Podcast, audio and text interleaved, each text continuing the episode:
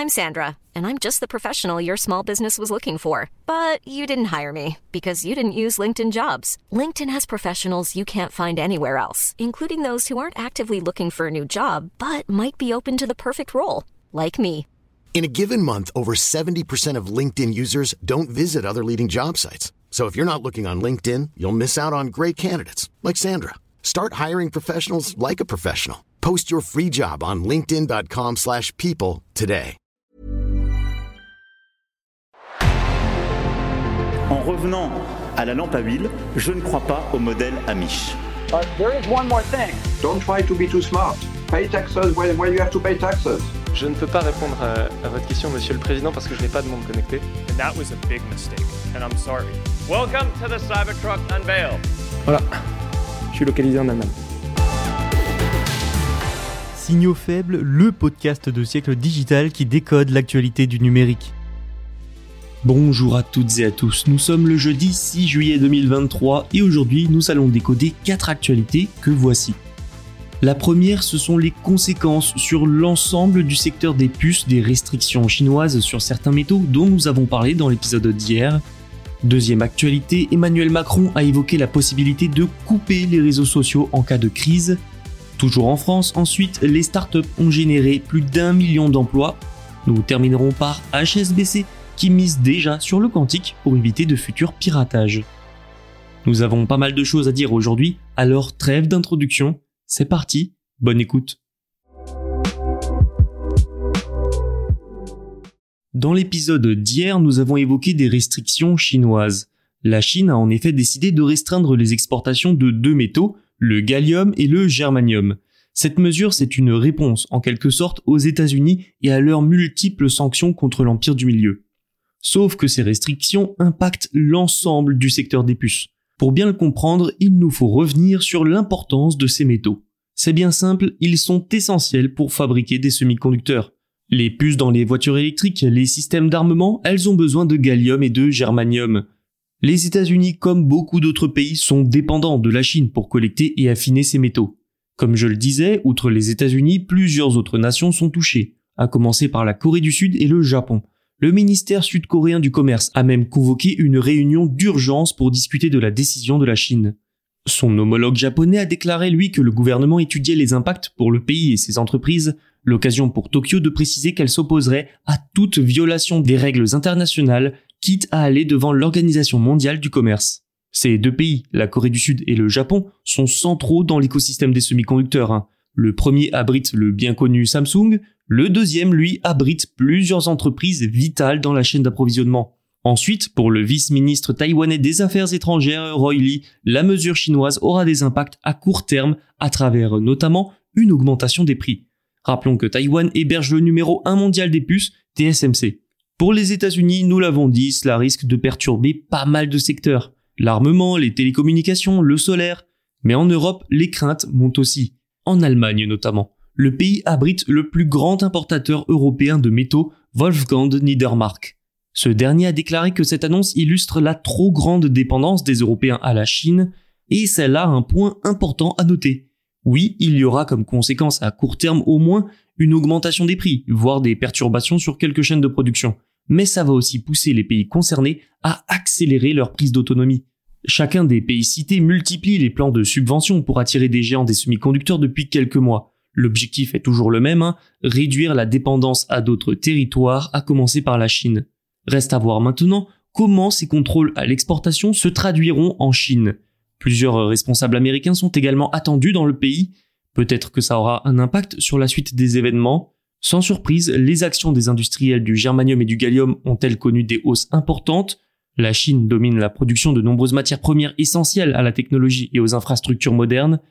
Une position dominante qui pourrait permettre à Pékin de multiplier les mesures dans les mois à venir. Prenons maintenant la direction de la France et décodons l'idée d'une mesure qui va faire parler. Emmanuel Macron a évoqué l'idée de couper les réseaux sociaux en cas de crise.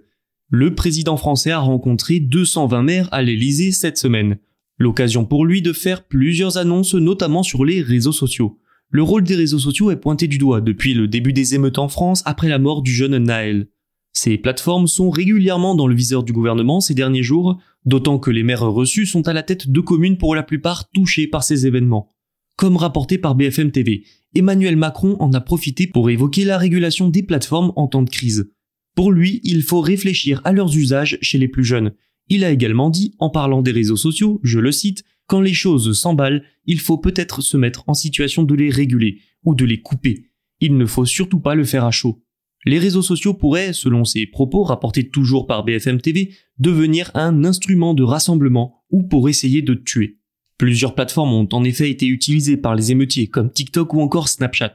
Le 30 juin, le président de la République a même appelé ces deux plateformes à la responsabilité en leur demandant de retirer certains contenus sensibles. Maintenant, couper les réseaux sociaux en cas de crise, ça va faire jaser, c'est le moins qu'on puisse dire. Déjà, il faudrait voir comment ça se ferait. De manière localisée, dans les quartiers, les villes où il y a des émeutes, ou bien sur l'ensemble du territoire. Outre la diffusion de contenus violents et des outils de rassemblement, les réseaux sociaux sont aussi devenus des outils d'information, des moyens de contacter ses proches, des outils de travail aussi pour beaucoup. Selon l'étendue de la coupure et sa durée, les impacts pourraient être plus importants qu'on ne le pense. Alors, certains pays ont déjà pris ce genre de mesures. Hein. La Russie, le Pakistan, l'Iran ainsi que la Chine. Sans trop de surprise, en France, les oppositions se sont pour beaucoup indignées de cette idée. Il faudra voir maintenant si une proposition de loi voit bel et bien le jour dans les prochaines semaines. Si tel est le cas, les débats promettent d'être âpres. Restons en France pour parler emploi. Les 13 000 startups de l'Hexagone emploient actuellement plus d'un million de personnes dans le pays, 85% d'entre elles étant en CDI selon une étude réalisée par France Digital et Actuel Group. En avril, nous évoquions un ralentissement dans cet écosystème qui connaissait lui aussi des difficultés. Ça ne l'arrête pas, puisque pas moins de 50 000 postes devraient être créés d'ici 2024. Comme un marqueur de cette tendance à la décentralisation, un tiers de ces emplois sera créé hors d'Île-de-France. Une estimation qui pourrait être plus basse que la réalité selon les levées de fonds qui seront réalisées. Tous les secteurs bénéficieront de cette bonne santé, tout particulièrement et sans réelle surprise ceux du logiciel et des technologies de l'information ou encore de la finance et de la santé. Pour ce qui est des régions, l'île de France mais aussi l'Auvergne-Rhône-Alpes retiendront le mieux les talents formés localement. Ce que nous pouvons dire, c'est que cet écosystème reflète les tendances du monde du travail pour une bonne partie. Les équipes Ops, par exemple, comme les DevOps, font partie du type de profil très recherché, tout comme les experts RSE, les comptables carbone, ce qui reflète deux choses, la prise d'importance croissante de la RSE dans le quotidien des sociétés, et les réglementations qui ne devraient faire que se durcir sur ce sujet.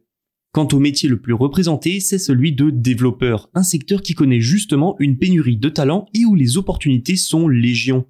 Bref, les temps sont durs, mais les startups résistent et resteront une source non négligeable d'emplois en France. HSBC va devenir la première banque britannique à tester un système avancé de sécurité de données basé sur du quantique. Le système sera géré par son compatriote des télécommunications, BT Group. Le cloud deviendra lui d'AWS, Amazon Web Services, et la société japonaise Toshiba fait aussi partie de l'aventure. Ce système est basé sur la distribution de clés quantiques. Il s'agit d'un type de cyberdéfense qui pourrait permettre de mieux protéger les milliards de dollars de transactions contre les pirates informatiques, ou plutôt contre les pirates quantiques. Parce que oui, les pirates finiront bien un jour ou l'autre par utiliser la technologie quantique, ce qui rendra leurs attaques beaucoup plus sophistiquées. Les futurs ordinateurs quantiques pourront en effet percer les chiffrements actuels. Pour pouvoir y faire face et protéger son activité, HSBC prend donc les devants et anticipe. L'enjeu pour les entreprises, c'est donc de trouver de nouvelles méthodes de chiffrement avant ce qu'on appelle sobrement le jour Q, le jour où les attaques quantiques seront réalité. HSBC va donc installer un équipement permettant d'envoyer des données de test sur une distance de 62 km entre son siège à Londres et un centre de données situé dans le comté du Berkshire. Cet essai doit l'aider à mieux analyser les menaces et à mieux protéger les données. La distribution de clés quantiques, c'est pour euh, résumer un moyen pour deux entités de convenir d'une clé secrète pour chiffrer et déchiffrer des données. Ce type de système est en cours de développement depuis des années. La banque JP Morgan Chase a déjà investi dans le même genre de système l'an dernier à l'avenir, il est donc fort probable que de plus en plus d'entreprises les imitent. C'est la fin de cet épisode, merci de l'avoir écouté.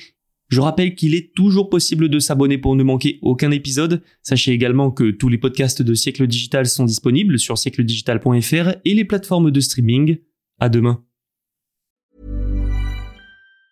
Hi, I'm Daniel, founder of Pretty Litter. Did you know cats tend to hide symptoms of sickness and pain? I learned this the hard way after losing my cat, Gingy. So I created Pretty Litter, a health monitoring litter that helps detect early signs of illness by changing colors, saving you money and potentially your cat's life. Pretty Litter is veterinarian developed, and it's the easiest way to keep tabs on your fur baby's health right at home. Go to prettylitter.com and use code ACAST for 20% off your first order and a free cat toy. Terms and conditions apply. See site for details.